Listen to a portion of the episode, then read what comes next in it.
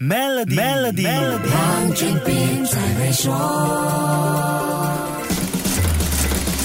你好，我是黄俊斌。提出六只顶尖科技股新缩写概念 Matana 的分析师 Ray Wang，在自己名为《每个人都想统治世界》的新书里，提出了领先世界的科技赢家都具备的五大特质。首先是建立最大的网络，第二是用户账号控制去中介化，第三是数据霸主的竞争，第四是主导数字化变现，第五是以长期心态做投资。Matana 这六个科技巨头在某个程度上都具备了这。这些特质在 Matana 当中，Apple、Alphabet 和 Amazon 是从 FANG 时代延续下来的，而 Apple 到目前为止的发展路线是这位分析师一直看好的。他说，Apple 有产品、有服务、有会员、有订户，可以说是生态圈条件一应俱全的。无可否认，很多人每一年都会等待新 iPhone 的发布，可能会有两亿到三亿人每一年或者每三年会换一次新手机。可是新产品发布会上不仅仅是推出一台新手机那么简单，无论是五 G 功能或者新摄像头，这些都只是冰山一角。卖出更多 iPhone 不是重点，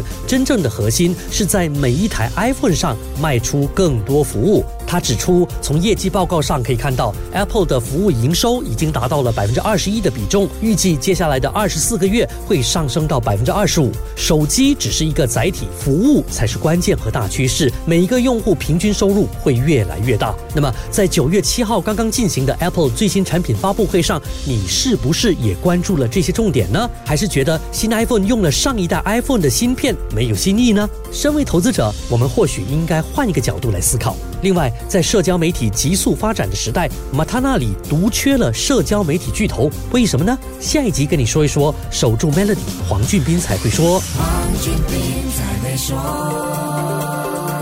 使用 Maybank To You Bit 和 Maybank To E 就能简化您的业务运营，并有机会赢取 Toyota Hilux 和季度现金奖。详情浏览 Maybank.my/SME Rewards。